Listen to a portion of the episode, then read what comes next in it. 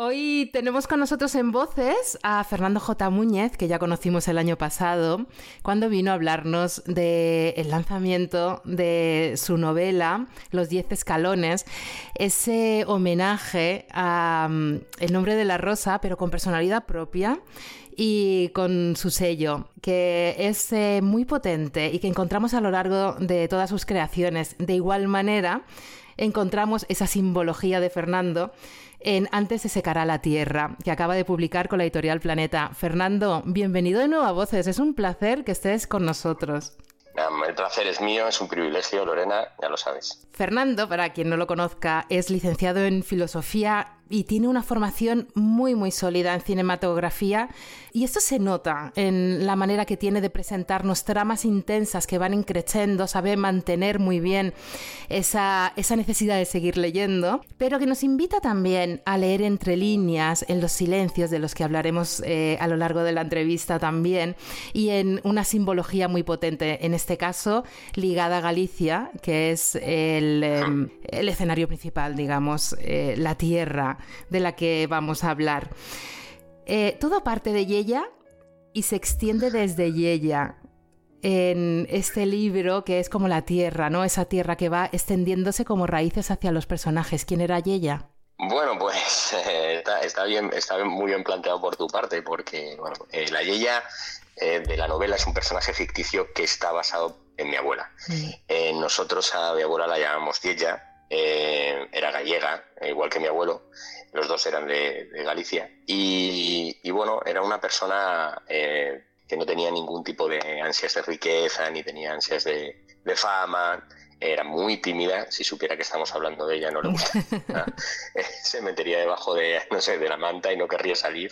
Me diría, pero ¿qué estás haciendo? ¿Qué estás haciendo? Eh, y entonces, bueno, lamentablemente con su fallecimiento yo creo que fue una de las cosas que, que, me hicieron escribir la, novela de Antes de secar a la tierra eh, y de alguna forma inmortalizarla. De hecho, eh, bueno, mi primo, eh, uno de mis primos, que leyó, está leyendo la novela y se ha leído esto, me, me escribía a WhatsApp diciendo cuántos recuerdos, en cuanto lo he leído, cuántos recuerdos me ha traído.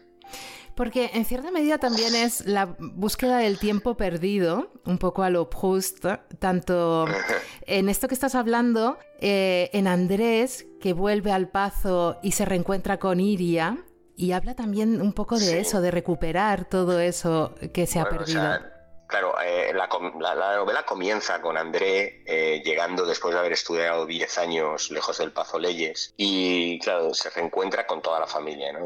pero él tiene especial interés en reencontrarse con Iria, ¿no? Mm. Iria es su medio tía y, y, entonces, eh, digamos que que ese reencuentro, eh, eh, ella llevada por ese espíritu de verle de nuevo, porque son como y carne, le besan los labios, y eso empieza a despertar en ellos algo más simplemente que, el cariño que se han tenido durante toda, esta, durante toda su vida. ¿no? Eh, empieza a despertar el deseo y esto va a cambiar las miradas ya. ¿no? A raíz de ahí, digamos, esta historia de amor tremenda entre ellos mm. va a vertebrar esa lucha eh, entre las dos grandes familias que son los Castronavea de André Iria y, al frente Don Dositeu y del otro lado eh, de la parte de León eh, de Ponferrada la familia Ordaz dirigida por Don Isidro. Es, es, visceral por momentos, evidentemente como debe serlo, ¿no? Cuando hablamos de pasiones humanas y de, y de negocios y cuando lo unimos todo. Sí, porque las familias realmente, en el caso de los Castronavea, que son gallegos, potentados, muy atados a la tierra, a la tradición, a las palabras como lealtad, honor, todo esto está muy en mm. ellos, ¿no? Porque al final eh, para Don Dositeu el legado es muy importante. De hecho, incluso te diría lo más importante, ¿no? Cómo se va a legar eh, y a quién se va a legar todo, todo lo que significa el, apellido Castronave, a quién lo va a dirigir. Para él es tan importante que incluso tiene que luchar contra sus propios perjuicios de la época y, lo le, termina legando en Iria porque sabe que eh, su hijo Amaro y, sus nietos no van a ser los líderes capaces de mantenerlo. ¿no? Y del otro lado, en Don Ordaz representa un modelo completamente diferente. Son, eh, como bien decía, son empresarios eh, que buscan el beneficio en base a inversiones, en este caso mineros, y claro, va a abrir una mina en tierras de los Castronavea porque hay carbón y esto a los, a los Astronavea no les va a gustar nada porque, claro, las vacas beben del río, beben carbón, ¿qué está pasando? Bueno, y a partir de ahí empiezan los problemas. Claro, estamos en esa España que no lo hemos dicho de 1845, que es eh, cuando empieza, después de las guerras carlistas, desamortización, todo, claro, hay un cambio, hay una revolución, esa burguesía también. Eh, sí, claro, porque está llegando ya el, ferrocarril, Las, eh, las fábricas de carbón van a ser en cuestión de años algo muy importante, la revolución esta industrial de finales de siglo. Entonces, digamos que eh, don, Isidro y los Ordaz representan esto, representan el cambio. Hay un momento en la novela, tampoco desvelo demasiado, en el cual Dositeu se lleva a André eh, y le enseña una especie de como de mar, de colinas verde gallego, mm. ¿sabes? Con mucha, una profundidad, de, así, una lontananza enorme y tal. Y entonces le dice, esto que ves es lo que hemos heredado nosotros. ¿no? Hemos heredado esta tierra, pero puede haber alguien, puede haber gente que en esta tierra no vea una herencia a, preservar. Puede haber alguien que en esto vea una tierra para explotarla. Y tenemos que evitar que esto ocurra. Eso los simbolizas muy bien. Bueno, a mí me gusta mucho. Yo busco siempre en tus libros símbolos por todas partes porque sé que los vas dejando. a veces puedo estar errada, ¿eh? Pero bueno, tú sabes que me empeño. No, no, oye, pero, pero ya sabes que, que, no, que no hay interpretación errónea. ¿eh? Los libros están para ser leídos y ser interpretados y además cada uno en su clave. Es más, te diría que hay, veces que los lectores me dicen cosas que yo no he pensado y sin embargo he puesto sin darme cuenta. Entonces, esa es la magia. Esto es la magia de la literatura. Exactamente. Esto es irreemplazable ¿eh? por ninguna inteligencia artificial. Ahora que está tan de moda, ya aprovecho y meto. sí. bueno, oye, dentro de poco alguien dirá, escríbeme antes se secará la tierra por supuesto. Imposible. lo tenemos ahí. Imposible porque nadie es Fernando. Imposible. Que te iba a decir que lo simbolizas muy bien en ese enfrentamiento de la personificación del enebro en, Dositeu y del Azor en Isidro. ese enebro, el símbolo de la longevidad, de la tradición, de, esa atadura. De, manera preciosa. el, enebro es un árbol muy duro, tiene una madera durísima y unas raíces, no es que sea muy, muy grande, pero pero está muy enraizado, ¿no? Exacto. Y, tiene mucha, es, un, tipo de madera enormemente dura y poco flexible. Y esto le pasa a don Dositeu. Mm. Dositeu, la, flexibilidad le llega por imposición, es decir, termina, lo que te digo, se da cuenta de que eh, su hijo a mano directo no tiene la calidez, ni la fuerza, ni el temple para liderar. Puede ser un buen político, pero nada más. Eh, su primer nieto, Amil, es obvio que no puede liderar porque tiene más ego que, cabeza. Y en el caso de André, que es un hombre muy atemperado, que es un hombre que, muy reflexivo, no tiene el, liderato, porque no tiene, sí tiene la sabiduría del líder, pero no tiene la determinación que tiene su tía. Esto, ese cambio para Don Dositeo y tener que dejarlo al final a una mujer, eh, para él es muy duro, porque él cree que, que la, la gran, entiéndeme, eh, el, gran problema que ha tenido en su vida es que no tiene un varón a quien, dejar el legado. Y es como el enebro, como dices tú, ¿no? Y en el caso de, Don Isidro es un depredador. Exacto. O sea, es un depredador. Que vuela, que vuela, que mira todo desde lo alto. que sortea, eh, claro, y además el Azor es un tipo de nave que, que si lo sabes, vuela dentro del, de, los, de los bosques. O sea, no es, no es un ave a lo mejor como un halcón, ¿no? sino que es, es un ave que va a toda velocidad Mm, sorteando todo tipo de ramas, hasta cazar. Con un objetivo.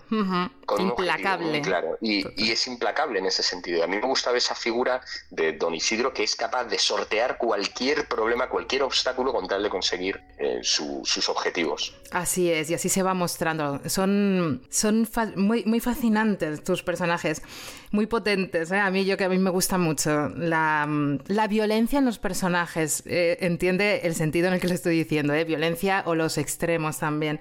Eh, cultivar leche, carne, la leyenda del blasón de Castronavea.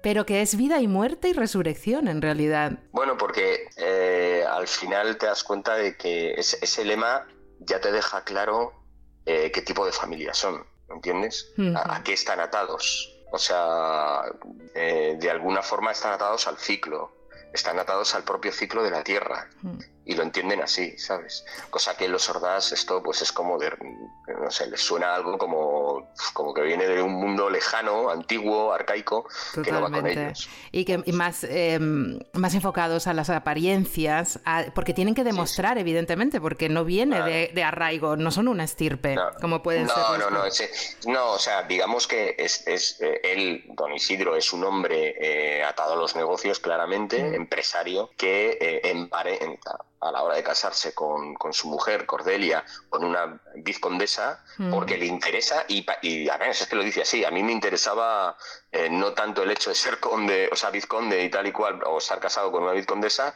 sino poder acceder a cierta clase social a través de ese título para poder hacer más negocios, ¿sabes? Exactamente. ¿sabes? No, no, está pensando en el título ni lo que eso le reporta en el sentido de prestigio o estatus, no, no, eso le da lo mismo. De hecho, él no tiene los escudos puestos, habla de los escudos cuando llega en las casas familiares y tal. Sí, sí, sí. Lo, que le interesa es hacer negocios y lo deja claro desde el principio, ¿no? Totalmente. Oye, Lorena, ¿y te has dado... Esto es una pregunta que te hago yo a ti, aunque no debería, pero ¿te, ha gustado? Yo siempre lo pregunto, ¿te ha gustado las eh, guardas con la genealogía? Sí, me ha gustado. Es curioso, te lo iba a preguntar. Eh, ¿Por qué? O sea, ¿era, ¿era necesario? No, no era necesario en el sentido de necesidad, ¿no? Porque sí me ha gustado. Creo que aporta. Se explican. Sí. Se explican. Se explica perfectamente quién es quién, de dónde viene cada uno y todo lo demás. Eh, em, yo siempre lo pregunto porque hay muchos eh, lectores que me han dicho que les ha encantado esto de tener una referencia visual y tal. Son referencias visuales, no es que realmente estén descritos así los personajes al 100% y cosas de este tipo. Pero sí que se amoldan bastante, ¿eh? Yo creo que, que, sí que lo has captado bien o lo habéis captado bien. Em, creo que te acercan a la historia, hacen que te sumerjas mejor, ¿sabes? Como que te acerques a los personajes de otra manera. Para mí, a mí sí, a mí no me supone. Sé que hay gente a lo mejor que le puede como suponer un obstáculo, que no quieren hacerse una, una idea preconcebida, una idea preconcebida del personaje, pero creo que no, porque tus personajes eh, los defines tú a través del interior. De la personalidad. Yo creo que se ven bien en esto, pero yo quería saber un poco tu opinión desde fuera. claro, uno siempre está pegado al libro y es difícil saber esas cosas, pero bueno. A mí me pues gusta porque también dice mucho de ti o de lo que quieres transmitir a través de la historia. Tú sabes que yo hago lecturas globales de todo. Las guardas, claro. las guardas y ves los dos árboles genealógicos, ya sabes que vamos a hablar de la familia. es que vamos a hablar de la familia o de las familias en este caso. Exacto, y ves el poder y cómo has querido enfocarlo. Y a mí me parece muy interesante. Ya, ya sabes que yo no disocio en absoluto al autor, evidentemente, de la historia ni de sus personajes. Eres tú, estás por todas partes, evidentemente. Como como, ocurre. Entonces, a mí me das indicios, a mí me gustan esas cosas. Entiendo, entiendo. Fenomenal, fenomenal. Eh, hablábamos. Hemos invertido la entrevista, pero. No, no, no, por favor. Esto es libre, ¿eh? Aquí en libertad. Tú, ah, eh, ah, como quieras. Hazme preguntas si, si, sientes que o te apetece. Hablábamos de la, de la expansión de la novela. La novela em, madura a lo largo de la trama de ese androcentrismo que vemos en la primera escena familiar, donde el abuelo está en el centro, evidentemente, es el que el abuelo en Ebro está plantado en el centro. Qué bueno lo de la... sí, es que es muy visual el enebro. Me, ha encantado ver que lo hayas utilizado con Dositeu. Y luego eh, va evolucionando a un empoderamiento paulatino de las mujeres, cada una a su manera, y todas tienen em, un rol en ello, que también era una manifestación de una sociedad que se abría del interior al exterior, como bien hemos estado anunciando. Y personajes puentes como Iria, evidentemente, que como no nos va a gustar, ¿verdad? que dice en un momento dado, si me amas deberás soportar la carga de amarme, porque soy una mujer con una libertad como ninguna y no renunciaré a eso por nadie. Sí, sí, es que, es que Iria es muy volcánica, es un personaje muy volcánico, ¿no? Es un personaje que, Em, tiene una ventaja estratégica. A mí me gusta que ese empoderamiento, como muy bien dices, ¿no? la narrativa te va llevando a él. Ves cómo Iria se, se empodera principalmente porque se hace cargo de una familia muy poderosa en Galicia. ¿no? Y esto ella la pone en el centro automáticamente. Quiero decir eh, que otras mujeres no, tienen el respaldo de tener eh, unas tierras enormes, ganadería enorme, una fortuna enorme. No tiene esto, ¿no? Ella tiene esa ventaja estratégica porque hereda todo esto. Y entonces esto la permite eh, tener un tipo de vida que en, en el siglo XIX es como imposible, ¿no? O sea, como, como las mujeres estaban completamente constreñidas a un corsé social muy concreto, muy determinado, que les decía cómo vestir, cómo, cómo sentir, incluso cómo pensar, cómo comportarse, con quién debían cansarse, ¿no? Cuántas veces ir a misa, cuántas veces rezar, o sea, todo esto estaba como protocolarizado, protocolarizado. Y en el fondo, Iría lo que pasa es que al tener el poder que le da eh, ese respaldo, sabe perfectamente que hay ciertas leyes que las va a poder sortear, otras que las va a tener que asumir, eh, pero sabe, ya tiene un espacio de libertad muy propio. ¿no? Esa escena en donde eh, cuenta cómo los hombres de repente la dicen que, no, mm, que, una mujer no le puede dar órdenes. ¿No? Hay un momento que cuenta que, los, que muchos capaces se habían negado a seguirla porque que era una reacción, sería una reacción muy típica de la época, ¿no? Una mujer dando órdenes sobre, sobre ganado y sobre tal. Y ella dice, me he preparado más que vosotros, sé más que vosotros porque he tenido que luchar contra vuestros prejuicios para serlo. Y además de eso soy quien manda. Y entonces dice, así que iros. Los echa. Y al primer año vuelven, al año vuelven, porque ya les aprieta el hambre, y les vuelve a echar. Y el segundo año vuelven porque les aprieta más el hambre y les vuelve a echar. Y ya el tercer año, cuando ya se comen hasta las piedras, ya es cuando les dice, ahora sí una mujer ya os puede dar órdenes, ¿no? Y dice, sí, sí, los que quieras, porque necesitamos comer yo, mis hijos y todos los demás. Y entonces dice, bueno, pues ya, entonces a partir de ahora ya podéis trabajar para mí. Sabe que tiene que trabajar, pero tiene el poder de su lado, ¿no? Para poder hacer esto. Pero a la vez, pues tiene que tener muchos otros problemas, cuidados con el corsé social del que hablamos, ¿no? Como por ejemplo las relaciones sexuales que tiene.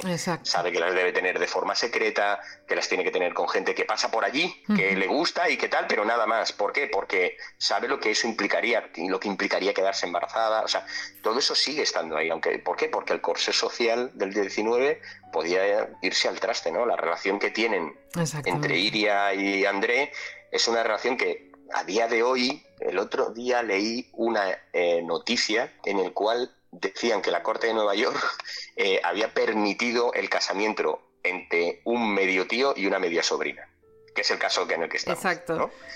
¿Sabes? Es el mismo caso. O sea, todavía tenemos prejuicios sobre esto. Todavía, o sea, eh, tenemos, hay una carga brutal mm. de, prejuicios detrás. Y en todos mis libros siempre hablo de los prejuicios como un mal, porque al final los prejuicios nos limitan y nos, nos, condenan a pensar de una determinada manera sin pasar por el escrutinio de, una, de, la razón, ¿no? de, una buena razón, de una buena razón lógica. Totalmente. Eh, Iria, el nombre es de origen griego y hace referencia a Iris, la diosa del arco iris, y me, y me quedaba muy bien para, mm, para hablar de ella porque es la que va a anunciar un pacto entre el Olimpo y la tierra que habitan los hombres. Entonces, eh, pues no sé si lo pensaste a la hora de elegir el nombre, pero fíjate qué bien te ha ido. No, no, lo pensé, te soy sincero. Eh, quedaría estupendo decir ahora, por supuesto, lo pensé. pero lo has pensado tú, que, es, mucho mejor incluso, ¿sabes? Que te haya salido. No, lo pensé así, pero ahora que lo has dicho, cuadra perfectamente. Totalmente. Hablábamos del tiempo recuperado antes y tú has hablado de, de ese André y esa relación con su tía y describes cuando se reencuentran, es precioso, permíteme que lea un pequeño fragmento. Claro, claro. Que dice, Andrés supo que no hacía falta decir nada porque las palabras eran distancia y los sonidos torpeza y prendado por aquella fuerza salvaje que habitaba en su tía, encadenado a aquel huracán que podía condenarle, embargado por la presencia abrumadora de su verdor, sintió que todas las noches solitarias de universidad, que todas las amantes pasajeras, que todos los recuerdos de aquella dolorosa separación se hacían minúsculos hasta desaparecer en aquella tempestad que le prometía que nada los separaría de nuevo. Nada hay en esta vida que quieras más que a ella, se dijo, y se dejó llevar por el pensamiento de que si alguna vez la perdía, él sería un alma hueca condenada a vivir para morir en vida. Esto no lo encontramos al principio de la novela, en ese silencio eh, que hablan los enamorados. Es, eh, es precioso. Es, una declaración de intenciones, sin duda. De, También. la novela después. y, sí, sí, y de eh, esa vorágine de pasión y sentimientos encontrados que va a sentir André en la que no podemos eh, entrar porque eh, estaríamos desvelando cosas que no hay que desvelar porque a Fernando hay que ir descubriéndolo página a página. Quinta, otra gran mujer. Esa personificación de la magia, de esas meigas eh, gallegas, de, las brusas. De las brusas, efectivamente. Sí, sí, de las meigas, de las brusas, de la tierra, ¿no? Es capaz de, Dicen que es capaz de entender el sonido del viento, el arrullo del... Con esa sabiduría atávica. Atávica lo utilizas en dos, en, dos lugares que me ha gustado, ligado a, la descripción de Quinta, a la capataz de, sí, sí. Eh, esa mano derecha, digamos, de Iria, esa, esa vuelta de la moneda, ¿no? Porque Iria, yo creo que podría ser un personaje del que se podría hacer un spin-off simplemente. Totalmente. De, la profundidad y la fuerza que tiene. Totalmente.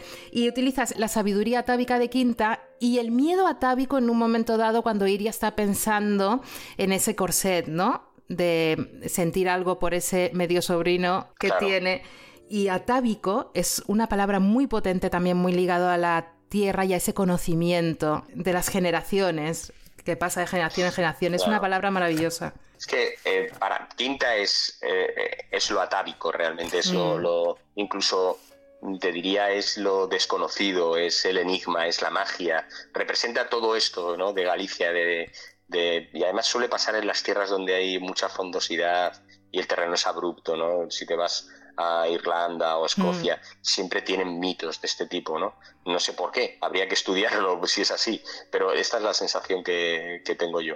Y, Quinta viene a representar esto, es una niña que, se, que siendo eh, pequeña se cría entre lobos, es adoptada por unos pastores que viven en una payoza perdido y, su madre adoptiva ya hablan de ella como que es una maiga que le enseña mm. remedios, que le enseña tal, y al final cuando tiene 14 años las tropas francesas matan a sus padres adoptivos y es Don Dositeu quien se la lleva con la quinta del empecinado y de hecho la llaman quinta por esto, ¿no?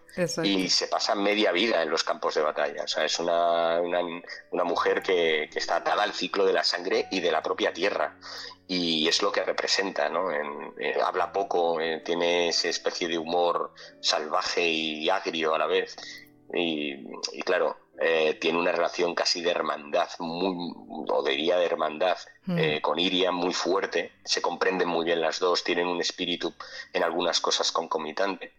Y claro, es lo que te decía, o sea, solo Quinta merece, un spin-off. Totalmente. y dices de ella, siempre caminaba refugiada tras el silencio. Me parece una frase maravillosa. Sí, porque habla poco, no, tiene nada que decir. Luego, el, primer encuentro que tiene con los pastores, que eh, eh, cuando llegan, sin desvelar demasiado lo que mm. pasa no sé si te acuerdas que llegan en una tormenta, entran no sé qué, y luego viene la desgracia que provoca ya el enfrentamiento definitivo entre los sordas. Eh, este momento, hay un momento de los pastores que le dicen, a esta le he enseñado, todo lo bueno lo, sabe de mí, y lo otro bueno no se sabe, lo malo no sabe de dónde lo aprendió. Y ella logra sonreír en silencio, ¿sabes lo que te digo? Y pues gasta una broma como muy agria, muy, muy de, pues esto, de la tierra, una tierra ventosa, con lluvia, o sea, eh, lleva siempre esto ella. Es que los silencios, es lo que decía al principio, en tus novelas son muy importantes, ocurría también en los diez escalones. Frente a... Y en la cocinera también pasaba. Claro, lo que pasa es que yo te hablo de los diez escalones porque aún no, me he leído, me vas a matar, la, cocinera de Castamar. Ah, vale, vale, vale. Así que... Eh, claro, yo, yo te conocí con los diez escalones, que bueno, que ya te dije lo que pensaba, que es absolutamente maravillosa. Y sí, sí, que lo tengo pendiente, así que mm, ya hablaremos, ya hablaremos de la cocinera. Bueno, cuando quieras, ya sabes que estoy a tu disposición. Frente a Quinta tenemos a Horacio Salvaterra, pero antes, como nos queda poco tiempo, eh, me gustaría hablar de Cordelia, eh, pues porque me parece muy interesante. ¿Y sabes a quién me ha hecho pensar? No lo vas. Bueno, yo no sé si. No, dilo, dilo, dilo, dilo. Catalina de Medici. Totalmente. bueno, pensaba que ibas a decir, ah, no, Catalina, eh, la de los Borgia, hombre. Estaba pensando. Ah, hija de... sí, sí, sí. Que no me sale el nombre ah, lo tengo en la punta de la lengua. bueno, saldrá, saldrá. Pero sí, tiene ese, ese punto de mujer fatal, ¿no? Mm. O sea, Cordelia es la esposa de Don Ordaz, para que la gente no se entienda, eh, la gente, digamos, los empresarios de, la zona de León, de Pontevedra, y, es, un, es una vizcondesa, eh, es una mujer que le hubiera encantado dedicarse a la política, pero siendo mujer no la dejaron, y entonces termina haciendo política con su familia, ¿sabes? Directamente. Y, pero es muy inteligente, le encanta además tener a Don Isidro como una especie de proveedor de sus deseos, porque a ella mm. lo que le gusta es pedir y que, y que Don Isidro lo haga, ¿no? Y además juegan a ese juego, ¿sabes? Y claro, es como, te diría, ella la araña del, Totalmente. del, Señor de los Anillos, porque a, su hijo lo tiene como si fuera, vamos, una marioneta, o sea, y ella toca los hilos para como, una araña que ha tejido la telaraña y, y, su hijo está ahí dentro de, de, todo esto, ¿no? Es cruel, hay momentos de crueldad eh, terribles. sí, sí, sí, sí terribles, O sea, yo, yo, yo, esta figura de ella, la araña, yo creo que, que es muy interesante, que está ahí detrás. Absolutamente. Yo le estaba pensando en el, em, esa faceta de envenenadora que tenía Catalina de Medici, en cierta medida, porque Cordelia dirá, para doblegar a cualquier persona debes conocer sus secretos. Y parece que suena una música así como...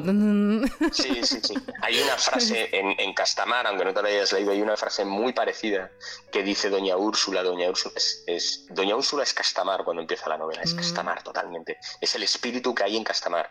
Es un espíritu de hierro, ¿no? Y, dice una frase muy breve, para poder controlar a las personas hay que conocer sus secretos. Mm, vale, vale, has traído ese espíritu aquí. En otros sentidos, muy diferente porque doña Úrsula es una ama de llaves que ha pasado muchas cosas y es como es también por lo que ha pasado, pero y tienen espíritus completamente diferentes, entre, pero comitantes en esto, ¿no? Las dos piensan de esta forma, las dos piensan que si tienes una lo piensa por supervivencia es decir, doña Úrsula lo piensa porque es la forma en la que se enfrenta al mundo, ¿no? Es decir, yo conozco tus secretos y te doblego. Y la otra, porque forma parte de su espíritu, que es todavía peor.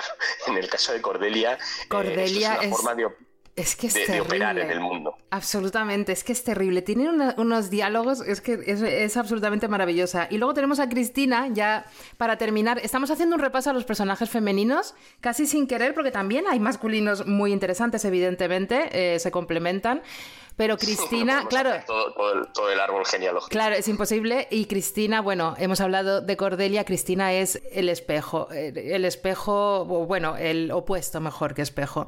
De, Cordelia eh, brilla con luz propia y hace arte dentro de su, de su rol, ¿no? Claro, porque Cristina, yo creo que Cristina, a diferencia de todas las mujeres que hay ahí, viene a representar la forma en la que las mujeres vivían en el 19. Mm. Es decir, la mujer eh, que se casó eh, de la forma en la que se tenían que casar las mujeres, que ha tenido un matrimonio de la forma en la que tenían que tener. O sea, representa ese tipo de mujer que durante el siglo XIX eh, estaba constreñida a las normas sociales y no podía salirse de ellas. O incluso participaba de ellas de una forma activa porque no tenía otra cosa a la que aferrarse.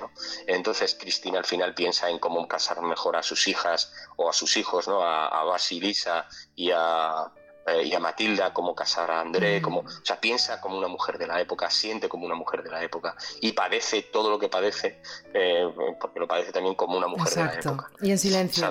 O sea, es precisamente el contrapunto a todas las mujeres que hay ahí, porque ella eh, entiende que su función es esa. Le gustaría mm. haber tenido un aire fresco de libertad en otros momentos, sobre todo lo que la relación con su marido, ¿no? Pero, pero no puede no puede. Totalmente. Por la educación, por el peso. Tenemos que dejarlo aquí por tiempo, te tengo que dejar volar a otras tierras.